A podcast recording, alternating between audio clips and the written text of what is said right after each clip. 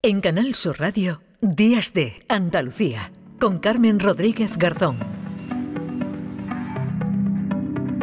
10 y 19 minutos, vamos a mirar al cielo en este último día del año aquí en Días de Andalucía, porque la contaminación lumínica de ciudades y pueblos se está poniendo en jaque a los observatorios astronómicos terrestres. Solo 7 de los 28 observatorios más importantes del mundo no tienen este problema y uno de los más afectados está en Andalucía, es el de Calar Alto en Almería. Saludamos a esta hora a David Galadí, que es experto en contaminación lumínica de la Unión Astronómica Internacional. David, ¿qué tal? Muy buenos días. Hola, buenos días. Aquí apurando los últimos minutillos de este año. De este, de este año, sí, sí. Estamos pasando aquí una mañana estupenda. Cuéntanos qué es lo que os pasa con la contaminación lumínica, bueno, pues en Calar Alto y en otros observatorios.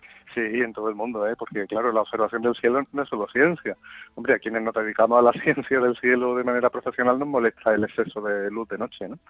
pero también afecta un montón el exceso de luz de noche a los ecosistemas, que si las luciérnagas, los búhos, las lechuzas, los tenemos todos despistados, ¿no? Y también a la salud humana, ¿no? necesitamos la noche. Pero sí, sí, se va viendo desde la última década un aumento enorme del abuso de la luz de noche. Mm. Y claro, en estas fechas, que, en las que parece que nos gusta celebrarlas con, con más luz todavía, ¿no? pues la gente que venimos de la astronomía no queremos ser como el Grinch, ¿no? Este de anti-Navidad. Nos gusta también que se celebre la Navidad con, con luz, pero también, en fin, el mensaje es que todo tiene que tener una medida, ¿no? Quiero decir, como los de Virgo, ¿no? Mm. O más cerca nuestra, hay que decirlo, ¿no? Las cosas que están haciendo por Málaga y por otros sitios. Quiero decir, pues igual se les puede dar una vueltecita y aplicarle un poquito de moderación. Cuanto más luz artificial ponemos en el cielo de noche, peor podemos disfrutar del paisaje celeste y nocturno, que es la mitad del paisaje. Hmm. Tanto vale el paisaje natural de día como de noche y nos lo estamos comiendo. Ese exceso ¿no? de luz artificial que además impide ¿no? que los grandes telescopios puedan captar esas imágenes ¿no? y puedan desarrollar su función. Sí, sí, porque además tenemos que, en este estudio que se ha publicado hace poco, en el que salían estos resultados que tú, Carmen, has comentado ahora, pues tenemos que estar repletos de orgullo de que uno de los observadores principales del mundo esté en Andalucía, que es el de Calar Alto. Mm. Pero claro, cuando se mira la evaluación de sus condiciones de luz artificial, por la influencia de las poblaciones cercanas, pues se ve que quedamos en mal sitio. Y claro, teniendo un recurso natural como el mejor cielo de Europa, ¿no? que es el que está aquí en la provincia de Almería, pues hombre, que lo, que lo estropeemos con una gestión poco razonada de la luz. Y esto que pasa en el, en el este de Andalucía pasa también en el oeste. Quiero decir que estamos hablando ahora de un recurso natural el cielo nocturno para la observación del cielo en Almería, ¿no? Mm. Pero tenemos uno de los mayores parques nacionales de España en Doñana, en la parte occidental de Andalucía, y también los linces y los seres vivos de la naturaleza que hay allí de noche necesitan condiciones naturales de oscuridad y tampoco las tienen. Claro, porque digamos que esta luz, ¿no? Hablaba de las luciérnagas, también del lince, despista, ¿no? A los, eh, a, los animales y a la naturaleza. Sí, es así. Llevamos el, el planeta Tierra 4.500 millones de años, se dice pronto, alternando entre día y noche. Y todos los ecosistemas y los seres vivos, incluidas las personas, hemos evolucionado adaptándonos al ciclo de día y noche. Y ahora ya desde hace 150 años por ahí, no mucho más, ¿eh? solo en estos últimos 150 años, los seres humanos en los países ricos estamos empeñados en hacer que la noche se convierta en día. Y claro, eso nos parece bonito, nos parece agradable, nos parece seguro, lo es según se mire, o sea que todo esto hay que tener luz de noche, ¿vale? Pero claro, tenemos que pensar también que esa luz artificial nocturna perturba la naturaleza y también, en fin, si no es solo por ello, pues también por, quiero decir, por los seres vivos, las plantas, los vegetales, los ecosistemas, ¿no? Hmm. Pues también por el propio ser humano. Necesitamos mantener el ciclo natural de día y noche para tener una vida sana. Ahora el primer efecto de la luz de noche sobre el ser humano es que suprime la secreción de melatonina mm. y eso trastoca el sueño. ¿Y cuál es la solución? Pues cada vez ponemos más luz, cada vez estropeamos más la secreción de melatonina natural, pero vamos a la farmacia y compramos pastillas de melatonina para tomárnoslas por la noche. En fin, es un apaño, pero hay, hay otra alternativa. Eso te iba a preguntar, ¿cuáles son las alternativas? ¿no? Porque eh, aquí en Andalucía parece que ahora se está trabajando en un reglamento que regule esa contaminación lumínica por todos esos efectos negativos que tiene, David. Sí, eh, durante un tiempo Andalucía estuvo a la vanguardia de este tipo de regulación pero por algún motivo que a mí se me escapa, hace tiempo que está la cosa estancada. Quiero decir que llevamos 15 años intentando que salga adelante este proyecto de regulación. Y no sale. Mm, yo creo que es una cuestión de falta de conciencia tanto entre la población general como entre la, como se dice ahora, la clase política. ¿no? Lo primero que tenemos que hacer es conseguir un cambio cultural. ¿no? Ya fuimos conscientes hace 25 o 30 años de que es imprescindible ahorrar agua, pero todavía creemos que no ahorrar luz, o sea, derrocharla, es un signo de modernidad. Hay que cambiar esa visión y cuando la población general y los políticos entiendan que la noche debe ser oscura y que hay que iluminar, pues en la medida que lo que sea necesario y útil, cuando hayamos conseguido ese cambio cultural, pues las normativas saldrán adelante y se podrán aplicar. Mm.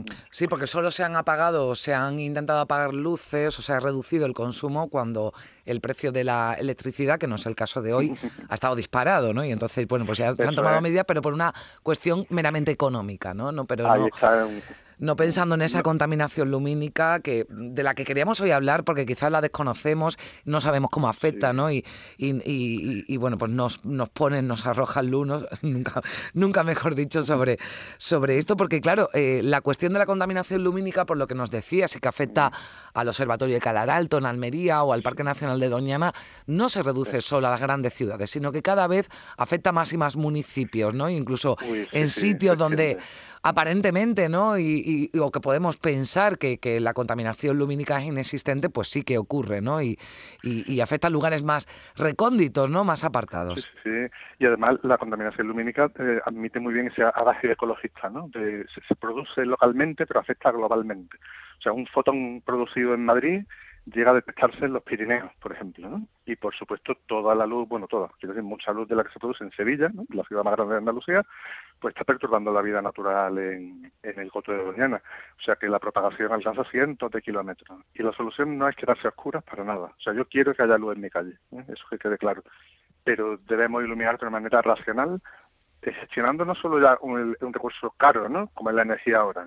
Eso, en fin, podríamos pensar que nos viene bien. Ahora esta cara, pues vamos a iluminar menos, menos mal. Bueno, pues no, porque en cuanto la energía vuelva a ser barata, pues tendremos el problema de nuevo. Hay que ser conscientes de que cada partícula de luz que se introduce artificialmente en la noche hay que usarla, administrarla pues como administramos el dióxido de carbono cuando encendemos el coche, sabiendo que es necesario, pero que es algo que hay que administrar con mucho tino porque perjudica el entorno. Bueno, pues ahí, ahí queda eh, bueno esa preocupación, además y bastante comprensible. A las dos y media hoy, David, haremos un resumen de las noticias del año aquí en, en Canal Sur Radio, pero como ha sido un año tan lleno de noticias, pues algunas se nos, que se nos escapan, pero hay una que queremos comentar contigo, porque el telescopio eh, James Webb muestra, mostraba este 2022 eh, imágenes de una de las galaxias más lejanas jamás observadas. Y esto es una de las noticias de los avances científicos del año. ¿Qué, qué significa? Bueno, eh, a mí personalmente me parece alucinante. ¿no? Yo que ya peino cana, me acuerdo en los años 70, cuando yo entraba en este mundillo, muy jovencito entonces, leyendo sobre los misterios de los objetos más lejanos del universo, y la cantidad de cosas que hemos aprendido ahora, y la primera reflexión es que eh, no es que hoy día los seres humanos y mucho menos que nos, dedicamos a la física, seamos más listos, que va, es que disponemos de recursos tecnológicos que no tenían nuestros bisabuelos.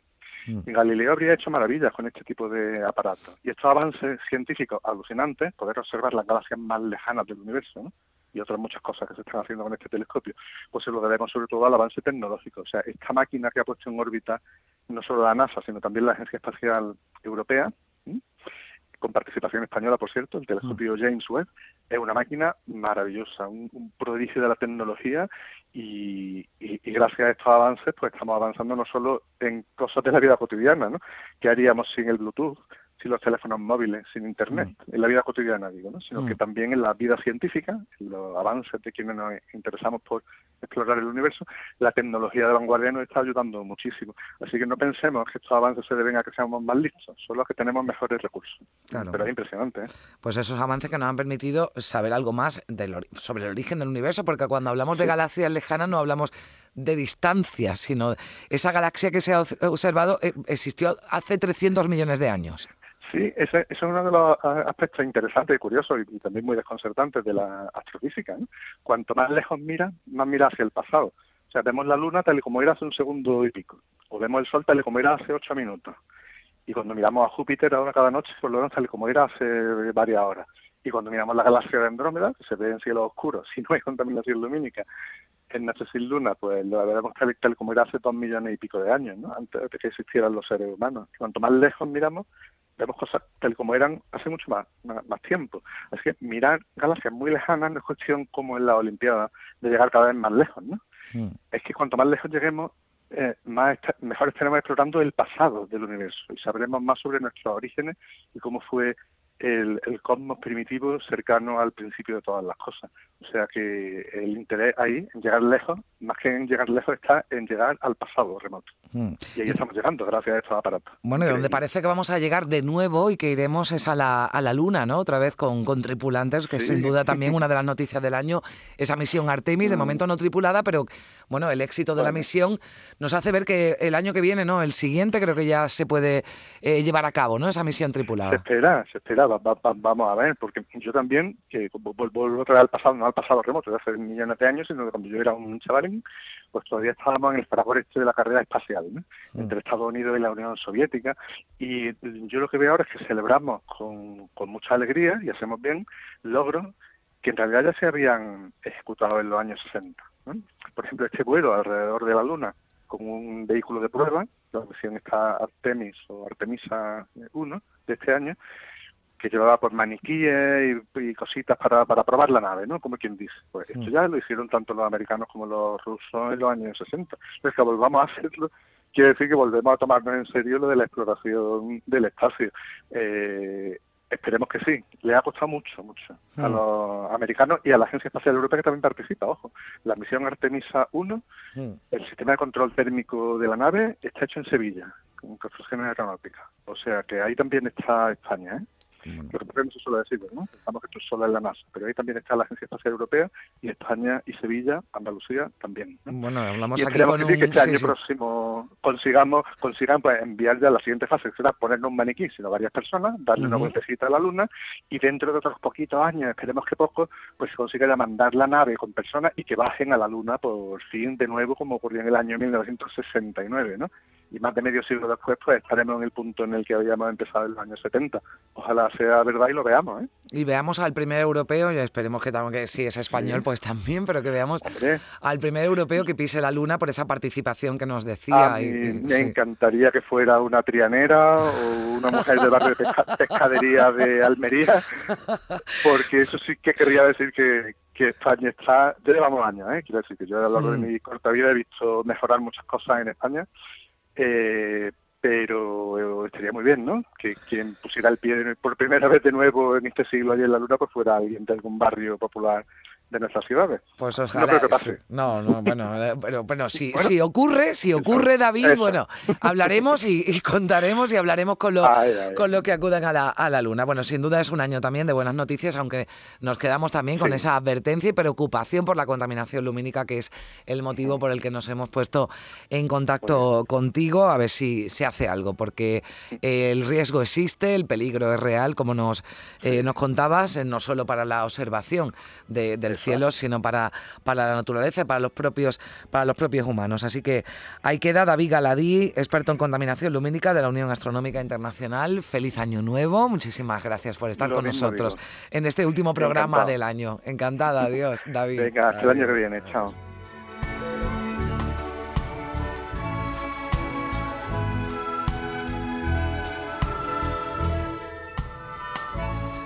En Canal Sur Radio, Días de Andalucía, con Carmen Rodríguez Garzón.